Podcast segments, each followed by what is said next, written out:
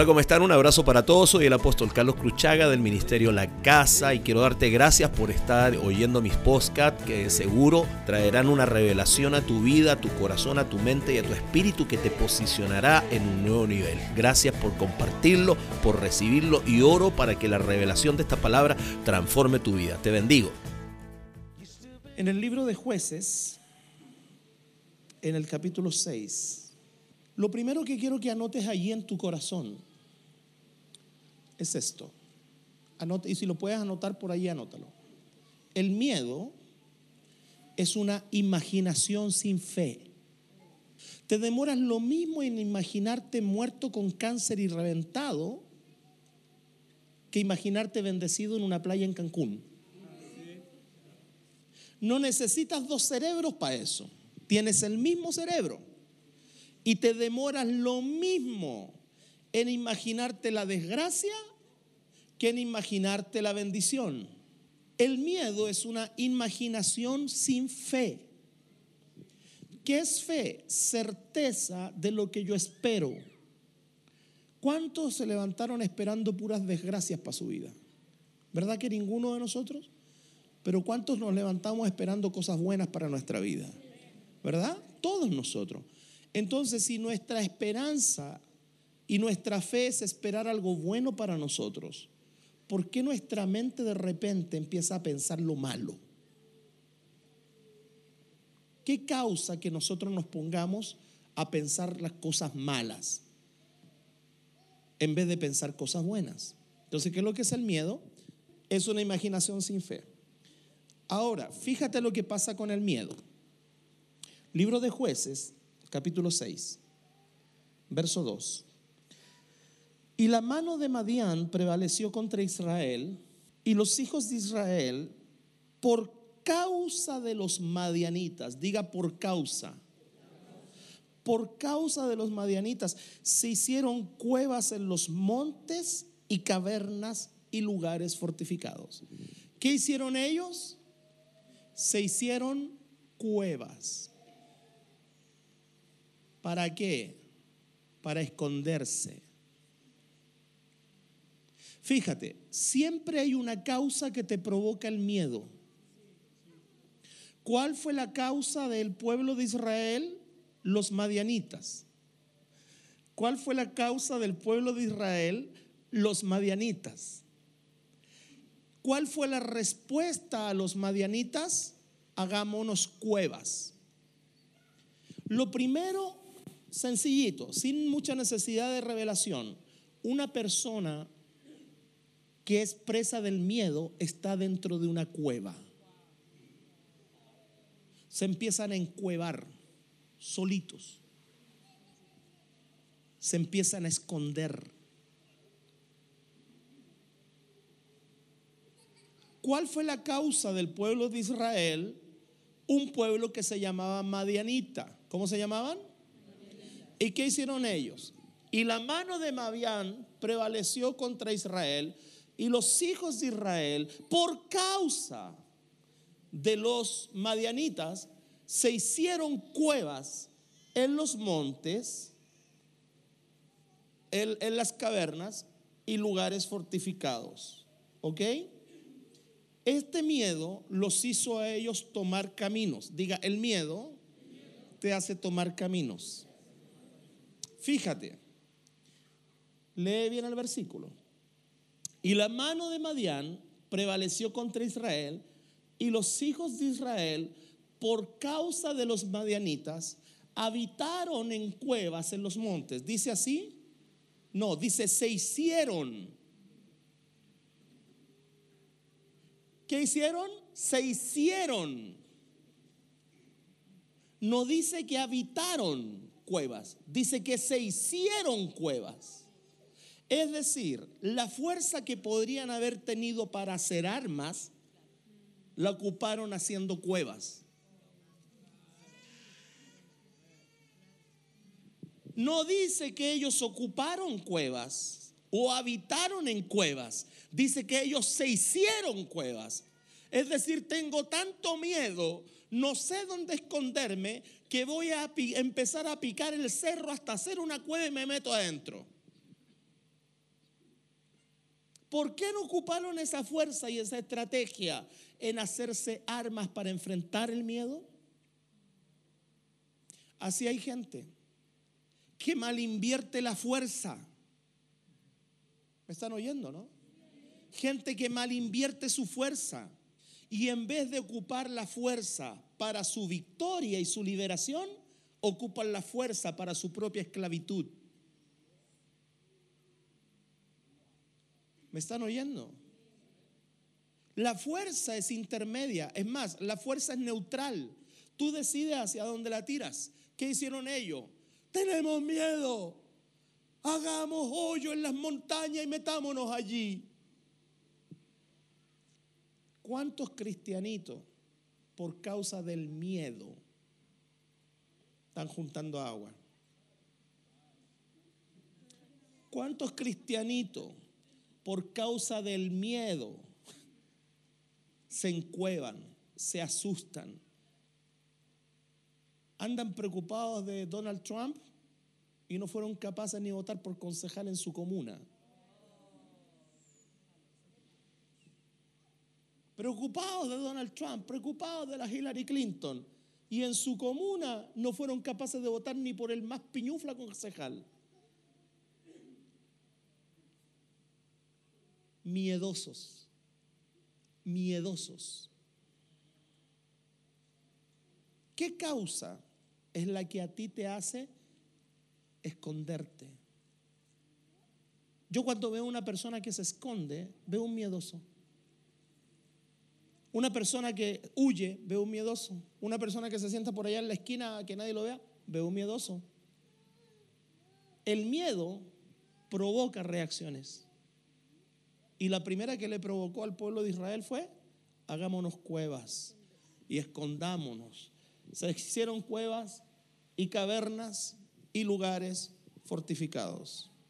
¿Ok? El pueblo se hizo estas cuevas. Fíjate, Elías, el profeta, on fire, diga on fire, pero póngale fire, on fire. El profeta Elías hacía descender fuego desde los cielos. La única forma que yo hoy día puedo tener de hacer descender fuego desde los cielos es que tire una antorcha para arriba y esperar que caiga. Pero el profeta Elías oraba y el cielo respondía por fuego. El profeta Elías se paró, se paró delante de 850 profetas de Baal. ¿Cuántos? La iglesia con todas las sillas llenas me hace 700 personas. Solamente las sillas llenas. Aquí cabe mucha más gente, pero mira los espacios que tengo. Pero si yo lo siento a todo, hago 700 personas sentadas. A eso súmale 150 personas más. Y un puro hombre en medio desafiante.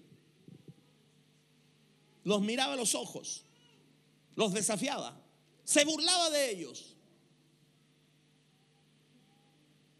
Y no tuvo miedo.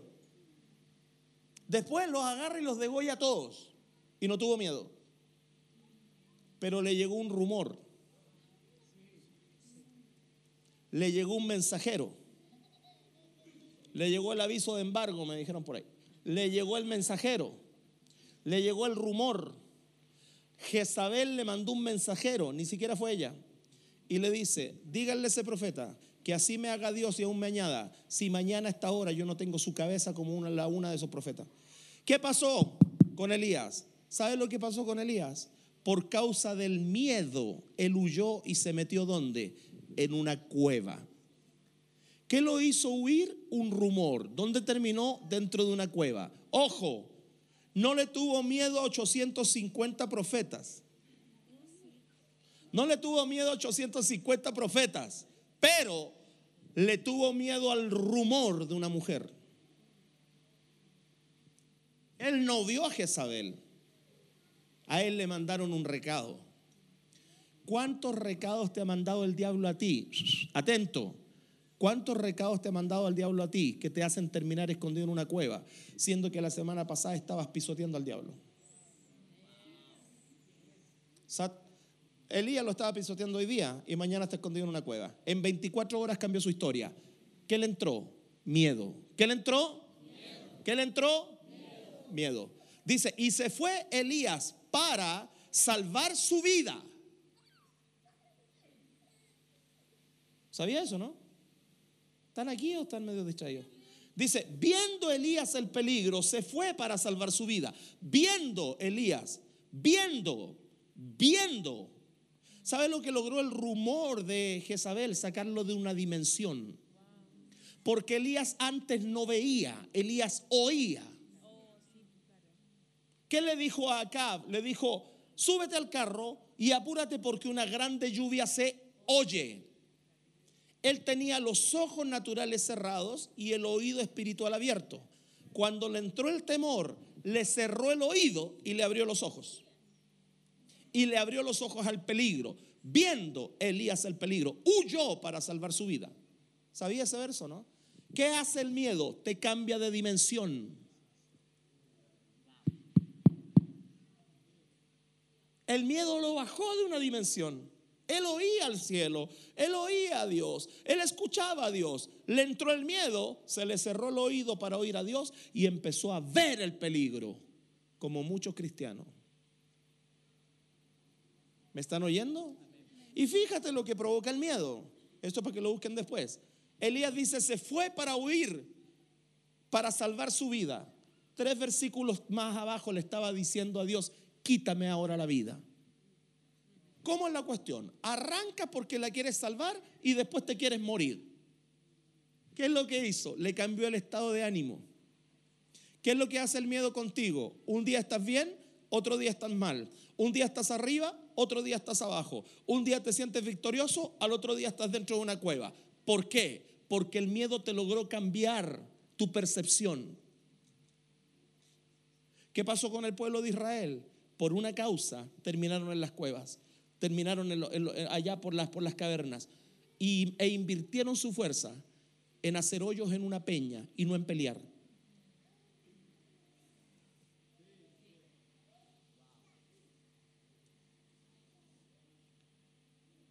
El otro día tú predicaste algo muy bueno. Dijiste sobre, tú hablaste sobre los cobardes incrédulos. El temor, temor, inseguridad. El cobarde e incrédulo. El primero que encabeza la lista para irse al infierno según Apocalipsis son los cobardes. Cobardes. Cobardes. Por eso la Biblia dice, esfuérzate y sé valiente. Escúchame, esfuérzate y sé. Esfuérzate y sé. Para ser cobarde no se necesita ensayo.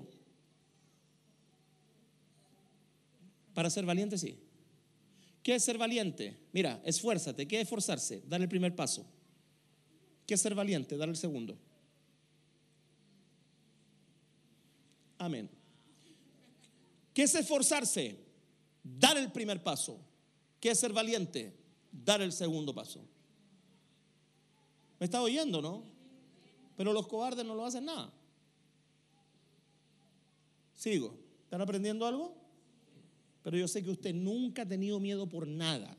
Usted es lo más valiente. Es más, yo lo veo a usted y veo, shara mamá siento la unción de valentía que me está golpeando.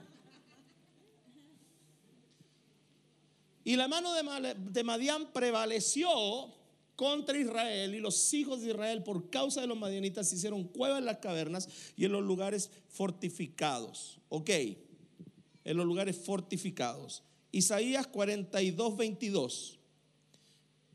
Isaías, Josiah. Isaías 42, versículo 22. Dice así, mas este pueblo es, mas este es pueblo saqueado, pisoteado, atrapados en cavernas y escondidos en cárceles, puestos para despojo y no hay quien libre. Que son pisoteados, atentos, que son pisoteados saqueados, despojados, atrapados. ¿Y dónde están? Adentro de una caverna. ¿Dónde están? Adentro de una cueva. Te tengo una noticia. Toda área de tu vida que esté encuevada está pisoteada, saqueada, ultrajada, violada y puesta para vergüenza. Es imposible que dentro de la cueva Satanás no te abuse ni te pase por encima. ¿Qué hacía Elías en una cueva? ¿Qué hacía el pueblo de Dios en una cueva? Ahora, tiremos la más. ¿Qué haces tú en una cueva? Tengo complejo de murciélago, pastor.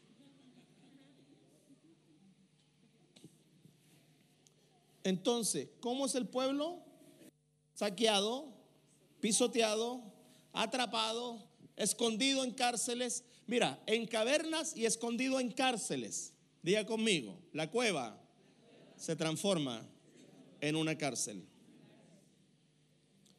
la cueva se transforma en una cárcel.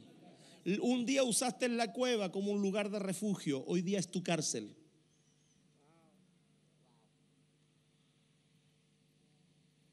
Hoy día, un día usaste la droga como un lugar de refugio, se transformó en tu cárcel. Un día usaste el, alcohol como tu lugar de refugio, se transformó en tu cárcel. Un día usaste la ciencia, usaste la, la razón como tu lugar de refugio. Hoy día no puedes salir de tu razón.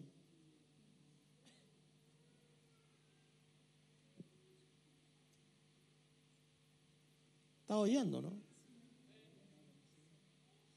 Follow me. No, eso sígueme. Eh, entonces, todo aquello que de repente ellos usan como un refugio, se le empieza a transformar en una cárcel. ¿Están acá?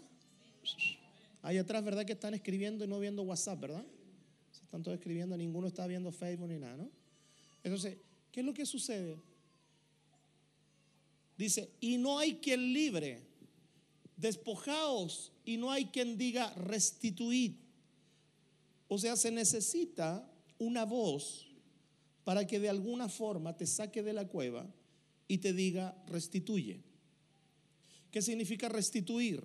Devolverte a un estado. ¿Qué significa restituir? Devolverte a un estado. Si Dios hubiese querido que tú vivieras en una cueva, tuviese creado murciélago, cucaracha, tuviese creado lagartija, cien pies, cualquiera de esas cuestiones. ¿Verdad que sí? Pero te creó ser humano, te creó hecho a imagen y semejanza.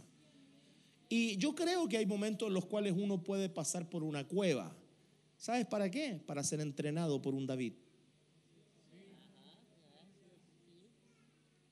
Porque en la cueva de Adulam estaba David. Pero David no estaba en la cueva, hermanos, allá porque no tengo nada que hacer. Él huyó a la cueva, pero Dios aprovechó esa cueva para mandarle 400 hombres que estaban endeudados, estaban afligidos y estaban en problemas. ¿Y qué hizo David? Lo entrenó para hacer de ellos su ejército y los sacó de la cueva. La cueva no era el lugar de permanencia, la cueva, la cueva era un lugar de paso. Pero mucha gente adornó la cueva, le puso papel de comural, le puso lamparita, ah, le, puso una piscina, un jacuzzi y hoy día viven dentro de una cueva. ¿Me están oyendo? Y la era de piedra y de las cavernas se acabó hace rato. Los únicos yayos que existen son los yayos que existen en la mente de mi nieto. Yayo es dinosaurio. ¿Ok? Los únicos yayos que existen son los que están en la mente de mi nieto afuera de la caverna hay vida. ¿Se sabe este corito? En la remota prehistoria, junto al mamut y el milodón, vive un chico rudo y feo que usaba abrigo de viso. Entonces, ¿qué es lo que estoy viendo yo acá? Estoy viendo gente metida en cuevas. Pero aquí no. Esto, los que están viendo por internet, Ninguno de estos que están acá. No, no, no. Ustedes, pecadores. Primera de Samuel, capítulo 13, verso 6. ¿Se está mirando un poquito con la palabra? ¿Se está mirando un poco? Primera de Samuel, capítulo 13, verso 6. Primera de Samuel, gracias. Cuando los hombres de Israel vieron que estaban en estrecho, porque el pueblo estaba en aprieto, se escondieron en cuevas, en fosos, en peñascos, en rocas y en cisternas. Si yo me pongo ahí a, a desglosar todas esas dimensiones, esto te vuelve loco. ¿Qué los llevó a ellos a la cueva? Verse en estrechez. ¿Qué los llevó a ellos a la cueva? Verse en problema. Los problemas son para afrontarlos, no para huir de ellos. Mientras no aprendas a afrontar el problema, toda la vida será un problema. Voy a este lado de acá. Mientras no aprendas a enfrentar un problema, toda la vida será un problema. El problema deja de ser problema cuando le sale gente al camino. ¿Y qué fome sería la vida sin desafío, no? Así parejita, sin ningún problema. No, los problemas son para enfrentarlos. Amén. Un día quedaron mirando los discípulos de Jesús un ciego de nacimiento, ese era chileno, que era de nacimiento. Tengo otros peores. Y quedaron mirando al ciego de nacimiento. Entonces viene los discípulos, le preguntaron a Jesús, ¿quién pecó para que éste naciera ciego? ¿Él o sus padres? Pregunta reconcha tonta, pero bueno. Él o sus padres. Fíjate, ellos estaban más preocupados en por qué estaba ciego en vez de estar preocupado en cómo sanarle.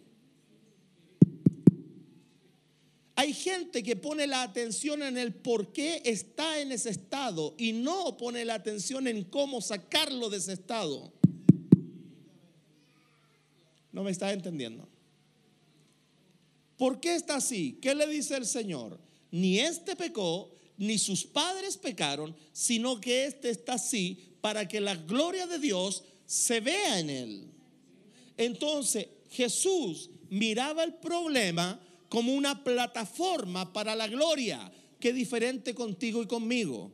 Nosotros miramos el problema como la razón para irnos de la iglesia. Miramos el problema como la razón para dejar de orar. Miramos el problema como la razón de volver al mundo. ¿Sabes por qué? Lo primero que piensas cuando tienes un problema es volver al mundo, porque nunca has salido del mundo en tu corazón.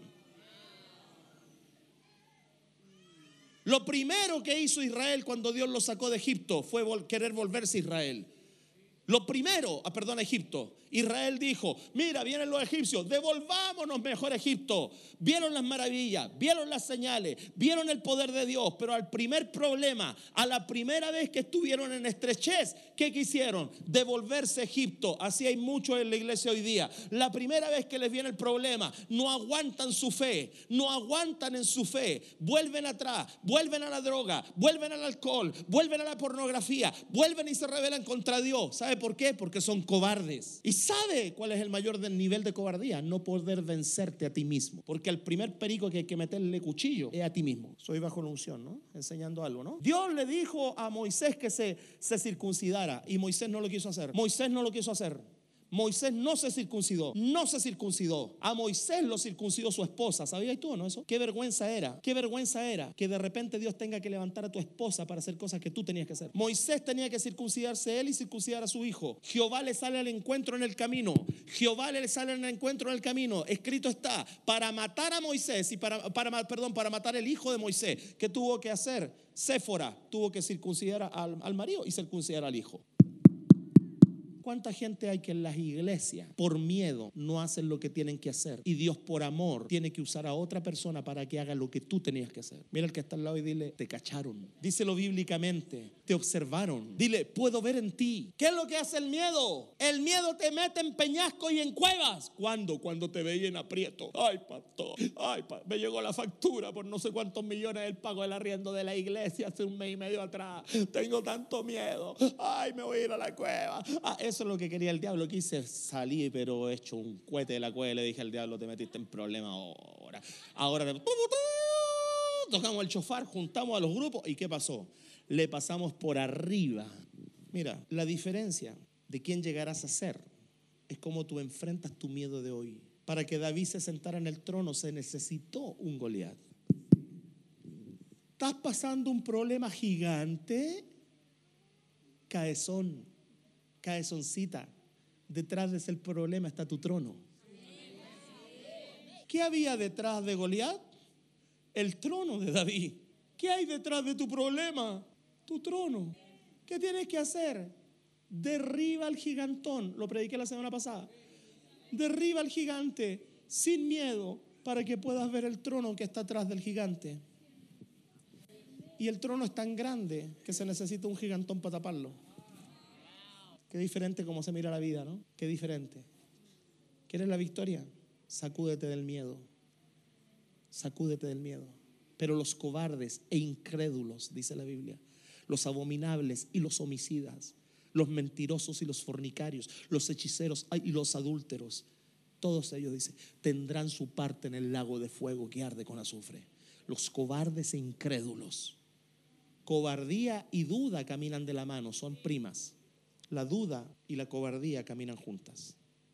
Wake up. ¿Estamos? Pero no se enoje conmigo. Yo le estoy poniendo la penicilina de 20 millones. Te duele el cachete, la pierna abajo, pero mañana vaya a estar bien. Mañana vas a estar bien. Hoy día te ir cojeando. Ay, yo venía por una palabra de consuelo. Es el problema, que siempre esperas consuelo. Siempre esperas que te consuelen. Pero tanto consuelo hace un hijo malcriado. El Señor es mi pastor. ¿Le gusta ese salmo, no? Me faltará junto a aguas de reposo. Hoy la lloramos, nos corren los mocos, me pastoreará, confortará mi alma. Pero la Biblia dice, en ese mismo pasaje dice, tu vara y tu callado me infundirán aliento. ¿Qué va primero? ¿Qué va primero? ¿Qué va primero? ¿Y qué todos quieren? El callado. Porque el callado es el palito donde toma la ovejita de la piernita. Con cuidado pastoreará la recién parida. Pero la Biblia dice, palomachote, tu vara y tu callado me infundirán aliento. Y la misma Biblia dice, la vara para los lomos del necio. ¿Qué hay que hacer de repente? Aguantarse el palo porque detrás de ese palo viene tu aliento. ¿Y sabes por qué te llega el palo? Mira la vuelta completa que le doy. ¿Sabes por qué te llega el palo? Porque eres hijo. Porque el padre al hijo que ama, corrige. Eso era para aplauso. Entonces, cuando Dios te esté apaleando, ¿qué tenéis que hacer? Gracias porque soy hijo, porque el bastardo es dejado sin corrección y sin disciplina, porque ninguna disciplina en el tiempo presente es motivo de gozo, pero produce fruto de vida, de carácter, de grandeza, de fe. Qué diferente mirar la vida. Hijo, si sabe tanta Biblia, úsela, pero úsela para usted. Diga, miedo, get out. ¿Cómo se dice fuera en portugués? Sal fuera. Bim, bam, bim. Estos niños son re simpáticos. Entonces, el aprieto, ¿qué es lo que hace? Hizo que el pueblo se metiera en la cueva y adentro de la cueva lo estrujan. ¿Ok? ¿Estamos de acuerdo? ¿Están aprendiendo? ¿Están aprendiendo? Proverbios 29, 25. No se enoje conmigo, yo le estoy ayudando. Gloria a Dios que me está ayudando, pastor. Oye, la Biblia dice que José lo metieron preso y todo, y dice, pues, al final dice, y Dios estaba con él. Oye, Dios estaba con él, la pasó terrible mal y Dios estaba con él. o sea, si Dios no estaba con él, lo revientan al pobre. Dije Proverbios, capítulo 29, verso 25. Dice, el temor del hombre, el temor del hombre, ¿te la hago así chilena? El miedo del hombre te ata. Ten miedo y te amarras. Ten miedo y te amarras. Ten miedo y te barra, ten miedo. ¿Sabe usted que hay un espíritu que se llama el espíritu de contención? ¿Cuál es ese pastor? Ese que en las noches no te deja ni moverte. Cuando estás en la cama y de repente sientes que te apretan así. Ese es un espíritu. ¿Y cómo entró ese espíritu? Por el miedo. Porque el miedo comienza a atar. Más el que confía en Jehová será. Fíjate, fíjate. Miedo y confianza son dos puntos completamente separados. ¿Tienes miedo? Te mueves en la dimensión de hombre. Confías, te mueves en la dimensión de Dios. ¿Tienes miedo? Muévete en la dimensión de hombre. Confías, muévete en la dimensión de Dios. Pellizca al que está al lado y dile, te amo, mi hermano. Te amo. Díselo, díselo en cubano. Te amo, mi hermano. Te amo, mi hermano. El miedo quiere impedir que avances. ¿Qué es lo que quiere hacer el miedo? Génesis, te voy a dar 48 ejemplos de lo que hace el miedo. Génesis 19:30, rápido. Génesis 19:30. Génesis 19:30. Pero Lot subió de Zoar y moró en el monte, y sus dos hijas con él, porque tuvo miedo de quedarse en Zoar y habitó en una cueva él y sus dos hijas. Mira, fíjate, fíjate lo que hizo el miedo. El miedo lo sacó de un lugar seguro y lo metió en una cueva. Y se metió, ¿qué pasó en el audio? Aló. Y lo metió en una cueva. Y cuando lo tiene en la cueva, fíjate, él cambió Zoar por una cueva. Se metió en la cueva por miedo. Se lo violaron las hijas. Diga, el miedo atrae pecado sexual. Por eso muchos que empiezan con miedo terminan en pornografía. El audio, voy a hablar fuerte, esto va a picar. Entonces el miedo, ¿qué es lo que hace? Atrajo un pecado sexual. Y fíjate, te lo estoy hablando de lo que pasó, pero te lo tiro más allá. El miedo es generacional. El miedo es generacional. ¿Por qué? Porque Lot se metió en la cueva con sus, ¿quiénes eran las hijas? Vientres de reproducción. ¿Qué es lo que hace el miedo? Tú tenés miedo de los mismos miedos que tenían tus padres.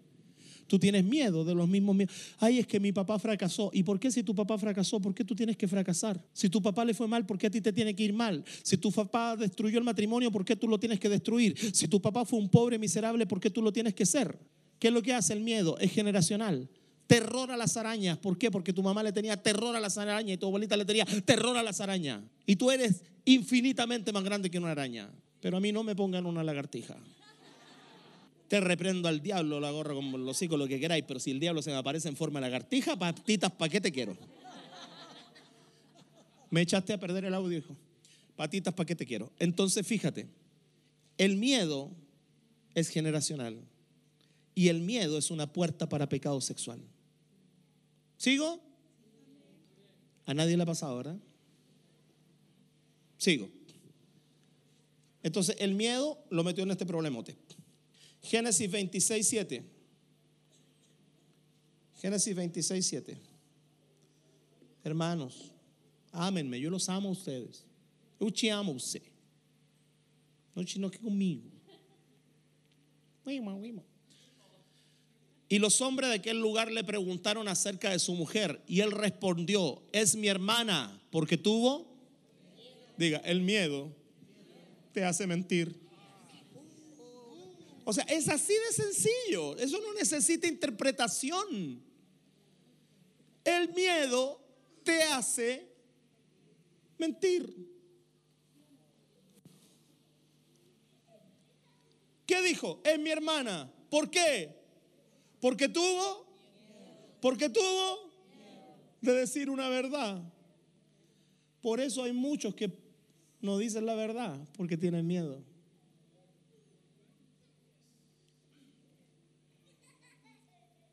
Tú estás en una iglesia y llegaste a un ministerio donde delante de ti hay un hombre de Dios que no tiene miedo de decir la verdad, de vivir la verdad, de enseñar la verdad y de defender la verdad.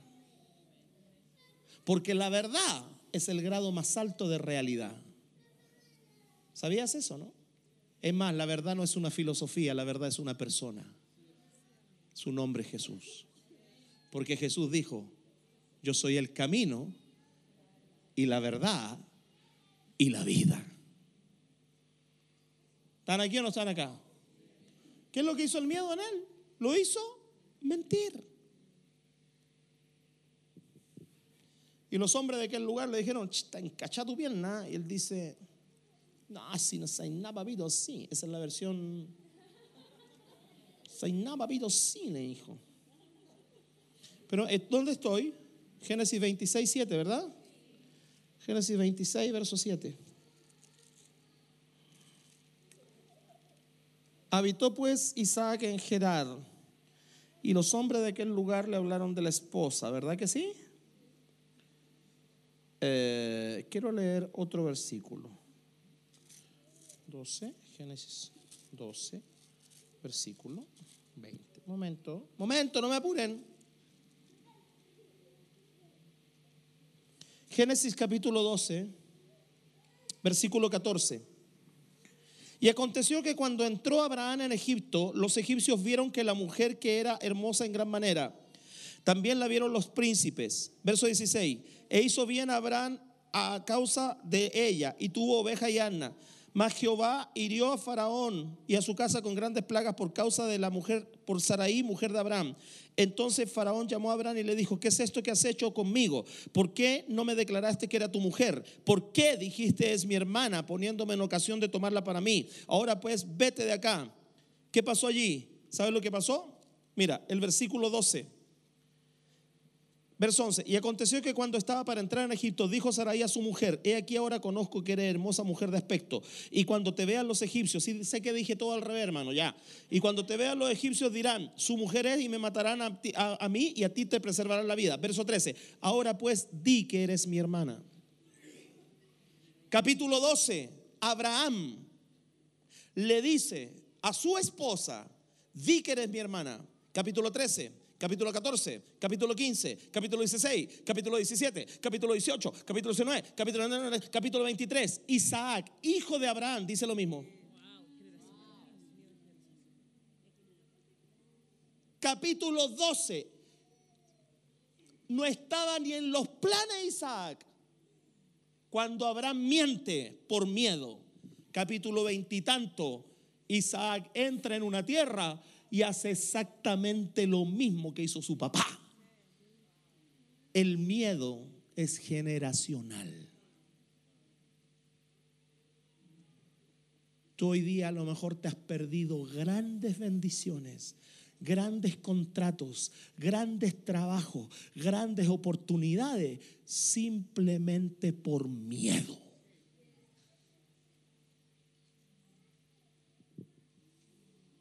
¿A alguien le estará hablando el Señor?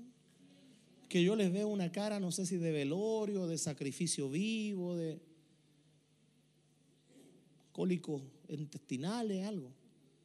Diga, el miedo me hace mentir. El miedo es generacional.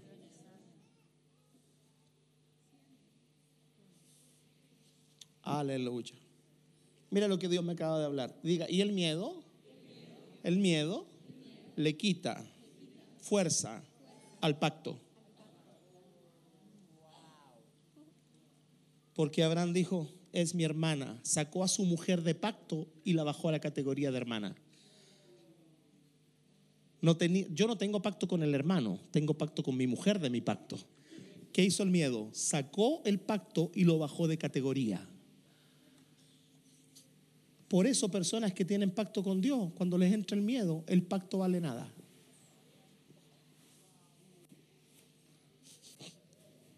Y no me importa lo que otros piensen de mí, no me importa lo que otros digan de mí, yo te eh, Génesis 31, voy concluyendo. mira, yo podría estarte toda la noche aquí hablando al miedo. Pero ¿sabes lo que hay que hacer? No hay que hablarte, yo tengo que ministrarte hoy día para que tú renuncies a ese espíritu de miedo.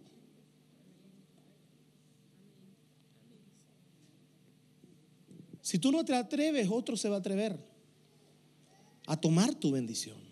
Génesis 31, 31. ¿Estás entendiendo? ¿Estás entendiendo? Génesis 31, 31. Respondió Jacob y dijo a Labán, porque tuve miedo pues pensé que quizás me quitarías por fuerza tus hijas. Fíjate, tuve miedo, pues pensé. Diga, el miedo controla pensamientos.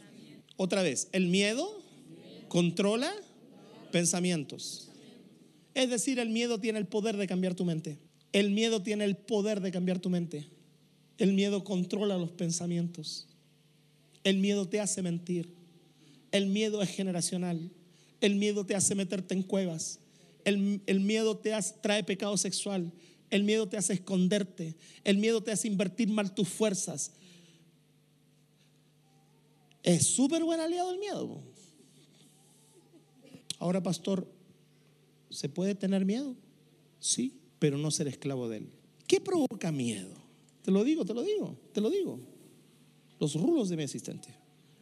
¿Qué provoca miedo? Mira, te lo digo, todo aquello que no está a tu control. Yo he volado muchas veces, muchas, pero yo te digo que los primeros 15 vuelos, la transpira de mano no me la quitaba nadie, porque mi miedo se me salía por las manos en sudor. He volado mucho, Pero los primeros 15 vuelos no se me pasaba el miedo. ¿Por qué? Porque estoy montado en algo que no está en mi control. Todo lo que no está en tu control te provoca miedo. Todo, todo. Por eso, toda situación que esté fuera de tu control te asusta. Te asusta, te asusta. Pero ¿qué pasa si penses el susto? Tú lo puedes controlar. Tú, yo la primera auto que manejé fue una citrola. Y una vez casi me volqué en citroneta. Más rasca que volcarse en citroneta, pero yo casi me volco en citroneta. Y aprendí así. Al principio te asusta, pero de repente lo dominas. ¿Verdad que sí? ¿Cuántos valientes hoy día están disfrazados de cobardes? Levántenme la mano, sí. Valientes disfrazados de cobardes. Cuatro, el resto son puras maravillas. Nunca... Hay que, hermano. Entonces, ¿a dónde estoy? ¿Qué está usted, hermanita, está colándolo todo, hermanita? Entonces, Génesis 31, ya te lo dije, cambia tu manera de pensar. Último versículo, Deuteronomio, capítulo 28, verso 67. Por la mañana dirás, ¿quién diera que fuese la tarde? Y a la tarde dirás, ¿quién diera que fuese la mañana? Por el miedo de tu corazón. ¿Te la hago, te la aliviano? Te levantáis en la mañana. ¿Quién diera que llegara luego la noche para dormir? Ah, lunes, día lunes. Ah. Te levantáis con las patas a la rastra y en la noche, ay, no puedo dormir, no hay descanso, tengo pesadilla. Ay, ¿por qué no amanece luego? Una persona con miedo no reposa. Duerme a salto, escucha un grillo y se asusta. Una ¿Qué es lo que dice ahí? ¿Quién diría que fuera la tarde? ¿Quién diría que fuera la mañana? ¿Sabe lo que está pasando con ese? No tiene reposo. ¿Por qué andas saltón? ¿Por qué te dan crisis de pánico? ¿Por qué andas con el colon irritado? ¿Por qué andas con, con, con, eh, con úlcera? ¿Sabe por qué? Porque tienes miedo. ¿Por qué tienes miedo? Porque no reposas. Porque el que reposa está confiado. Está confiado. Ay, que se caiga en pedazos el mundo. Yo no estoy confiado. Y si hay que moverse con el terremoto, nos movemos, ¿qué tanto? Yo he pasado dos terremotos, 1985 y 2010. Eh, Más los terremotos del sur y qué sé yo, pero terremotos así en primera línea, el del 85 y el del 2010. Hay unos que pasaron el de 1909, 1940. Yo lo sé, yo lo sé, ¿ok? Pero yo he pasado dos. Y aquí estoy, vivito y coleando. ¿Ok? El primer terremoto, el del 85, iba con una amiga en la calle paseando un perro. Y me abracé con la flaca. Dije, aquí si morimos, morimos juntos, flaca. Y el del 2010 gritaba como yegua desbocada por toda la casa. Cúbrenos, Señor, cúbrenos, Señor, cúbrenos. Y mi esposa que de repente como que no cacha así, estarán bombardeando, mi amor. Ella no sabía qué pasaba. Y como la Elena, así bien Dori, no sabía qué estaba pasando. Y yo gritaba por toda la casa. Entonces yo espero que el próximo terremoto me encuentre en mi centro. ¿Verdad que sí? Ahí centradito. ¿Está oyendo, no? ¿Qué es lo que hace el miedo? Por la mañana dirás quién fuera la tarde y a la tarde dirás quién diera que fuese la mañana. Por el miedo de tú, por el miedo de tú. Mira, fíjate, el miedo puede tomar dominio de tu corazón. Cambia tu mente, el miedo.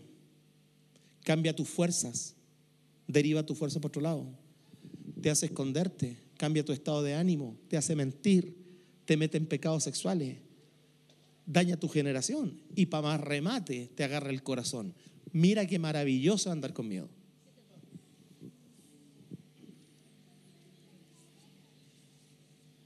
No temeré. Agogan gogo.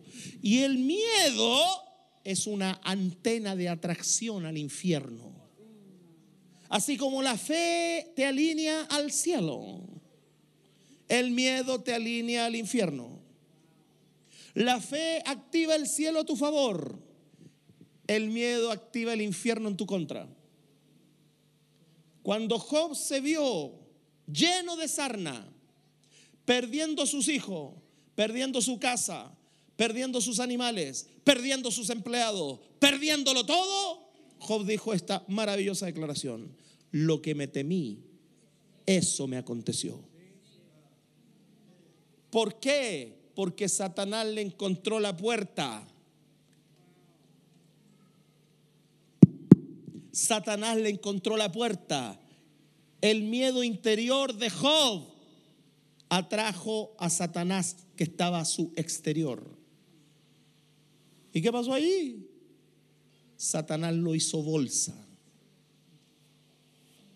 Hay gente que pierde todo lo que tiene simplemente porque siempre tuvieron miedo de perderlo. ¿Tú crees que yo me paro aquí con la iglesia como está creciendo y todo lo que estamos logrando con miedo de algún día perderla? Me pasaría bruto. Por causa de eso, busco a Dios, amo a Dios, confío en Dios, creo en Dios, busco a Dios. Y yo le digo, no, esto va para adelante. ¿Me has escuchado a mí alguna vez decir que esto va para atrás? Esto va para adelante, va para adelante, va para adelante. Yo no tengo miedo. ¿Y qué vamos a hacer, pastor? Yo no sé, pregúntele al jefe. Si él invita, él paga. ¿Cierto que sí? ¿Qué miedo vamos a tener? ¿Qué miedo vamos a tener? Acá no la tenía tanto miedo de, cantar. Si no la empujo para que, para que derribe el miedo, ni en, ni en New Wine, ni en una cuestión hubiese estado. Líderes nuestros inseguros que hubo que empujarlos para sacarlos del miedo. Y están hoy día produciendo y están dando fruto. Porque dentro de ti hay un gigante, hay un poderoso, hay un vale.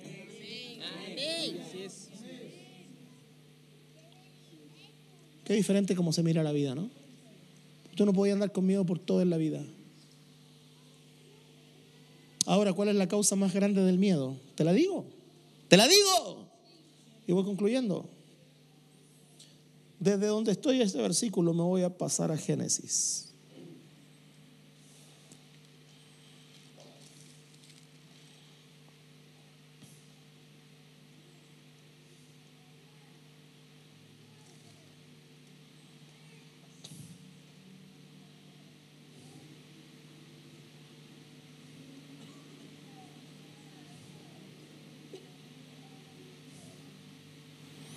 Génesis 7, 3, verso 7. Entonces fueron abiertos los ojos de ambos. Uh, you give me the, uh, dame el, el piano. Fueron abiertos los ojos de ambos y conocieron que estaban desnudos. Entonces cosieron hojas de higuera y se hicieron delantales. Y oyeron la voz de Jehová Dios que se paseaba en el huerto al aire del día. Respire. Bote acaba de meter voz de Dios dentro de usted. Y se hicieron delantales y oyeron la voz de Dios que se paseaba en el huerto. ¿Les cambio la predicación? No. Dice al aire del día, y el hombre y su mujer se escondieron de la pre. Se escondieron de la pre. Mira lo que logra el miedo. Esconderte hasta de la presencia de Dios.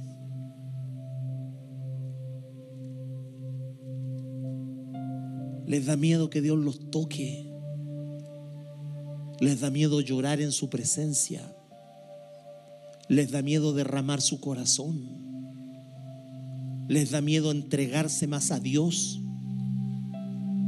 El hombre y su mujer, verso eh, Génesis 3 dijo allá, versículo 8.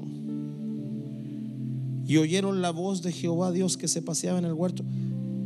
Y el hombre y su mujer se escondieron de la presencia de Jehová Dios entre los árboles del huerto. Mas Jehová Dios llamó al hombre y le dijo, ¿dónde estás tú? ¿Tú crees que él andaba jugando a la escondida? Dios sabía dónde estaba. No se refería a un lugar físico, se refería a un estado. No se refería a un lugar físico. ¿Dónde está Adán? Un, dos, tres por Adán. No. se refería a un estado. Yo te dejé en este estado. Reconoce ahora el estado en el cual estás. ¿Dónde estás tú? Pregúntatelo a vos mismo ahora. ¿Dónde está el valiente que había antes? ¿Dónde está la valiente? ¿Dónde está el intercesor? ¿Dónde está el hombre de negocio? ¿Dónde está el líder? ¿Dónde está el maestro? ¿Dónde estás? ¿Dónde estás? Yo te dejé en este estado. ¿Dónde estás tú ahora? ¿Dónde? ¿Qué le dice Adán? Apágame la luz en los costados. ¿Dónde estás tú? Verso 10. Verso 10. Verso 10. Y él respondió, oí tu voz en el huerto y tuve miedo porque estaba desnudo. Y fíjate, en Génesis se escondían detrás de árboles, en jueces se hacían cuevas. ¿Cómo va cambiando la cosa, no? Tuve miedo porque estaba desnudo y me escondí. Versículo 11. Y Dios le dijo, ¿quién te enseñó que estabas desnudo? Has comido de la... ahí está. ¿Sabes por qué te entra el miedo? Por hacer lo que Dios dijo que no había que hacer. ¿Sabes por qué andas así en la vida? Porque has hecho lo que Dios dijo que no tenías que hacer. ¿Sabes por qué andas temeroso y escondido? ¿Sabes por qué? Porque hiciste lo que Dios dijo que no hicieras. Has comido del árbol que yo te mandé, no comieses. La puerta del miedo es hacer lo que Dios te dijo que no hicieras.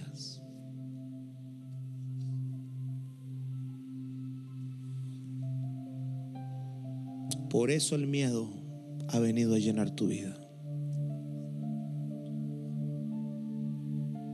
Porque hiciste lo que Dios te dijo que no hicieras.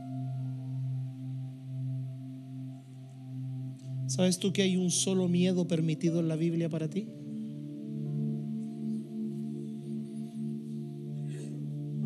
Un solo miedo. Estoy concluyendo. Ponte de pie. Quiero que escuches. Isaías 8. Te ha bendecido lo que has oído. Te ha bendecido lo que has oído. Isaías 8, versículo 13, si no me equivoco. Isaías 8, 13. A Jehová de los ejércitos, a Él santificad, sea Él vuestro temor y Él sea vuestro miedo. Si Él es tu temor, no vas a hacer lo que Él dice que no hagas. Si Él es tu miedo, lo vas a obedecer a Él. Y eso te va a llenar del perfecto amor. Porque el perfecto amor echa fuera el temor. En el libro de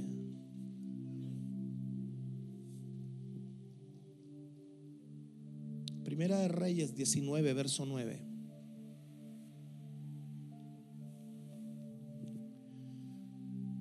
Primera de Reyes, hijo. 19, verso 9. Santo. Y allí se metió en una cueva donde pasó la noche. Y vino a él palabra de Jehová el cual le dijo, ¿qué haces aquí, Elías?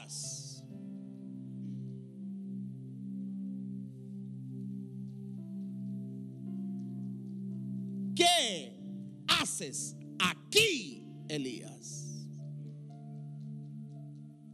A Adán le dijo, ¿dónde estás? A Elías le dijo, ¿qué haces aquí? ¿Te das cuenta que estaban en un lugar que Dios no le agradaba? Qué tremenda pregunta, ¿no? Que Dios tenga que ir a la cueva a mirarte a los ojos y preguntarte, ¿qué estáis haciendo aquí? ¿Sabes lo que le estaba diciendo en buen chileno? Este no es tu lugar, papito. Yo no te creé, ni te crié, ni te formé, ni te di lo que te di para que estés aquí encuevado. ¿Qué estáis haciendo aquí? ¿Cómo estás perdiendo el tiempo en esta cueva? ¿Cómo estás perdiendo el tiempo en el vicio? ¿Cómo estás perdiendo el tiempo en el miedo? ¿Qué estáis haciendo aquí, Elías, por Dios? ¿Qué estáis haciendo aquí? Versículo 10. He sentido un vivo celo por Jehová, Dios de los ejércitos, porque los hijos de Israel han dejado tu pacto, han derribado tus altares y han matado a espada a tus profetas, y solo yo he quedado y me buscan para quitarme la vida. Uy, trato de predicarle a Dios y de engrupírselo. Mentira. Todo eso era miedo. Todo eso era miedo. Déjate de espiritualizar tu miedo. ¿Te ponís tan espirituado?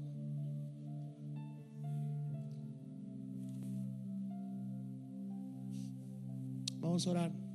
Llego hasta ahí. ¿Qué haces aquí, Elías? Si yo hubiese tenido miedo de tomar este lugar, sería una discoteca, sería un supermercado, sería una bodega, sería un nido de ratones, sería cualquier cosa. Hay territorios que nadie se atreve a tomar.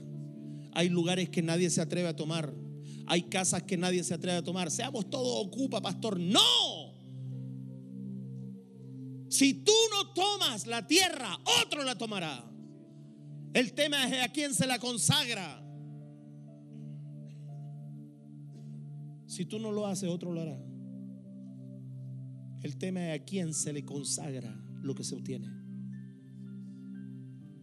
Diga conmigo, yo no quiero tener más miedo. Espero que el Señor te haya bendecido por medio de este podcast que acabas de terminar de oír y que la presencia de Dios y la palabra de Dios haga vida en ti. Te invito a que compartas todo este material que de seguro bendecirá a mucha gente, a muchos hermanos, a muchos pastores. Así que te invito, comparte y haz correr esta bendición. Que tenga una linda tarde, una linda mañana, una linda noche, un lindo día, no lo sé, pero te bendigo en el nombre de Jesús.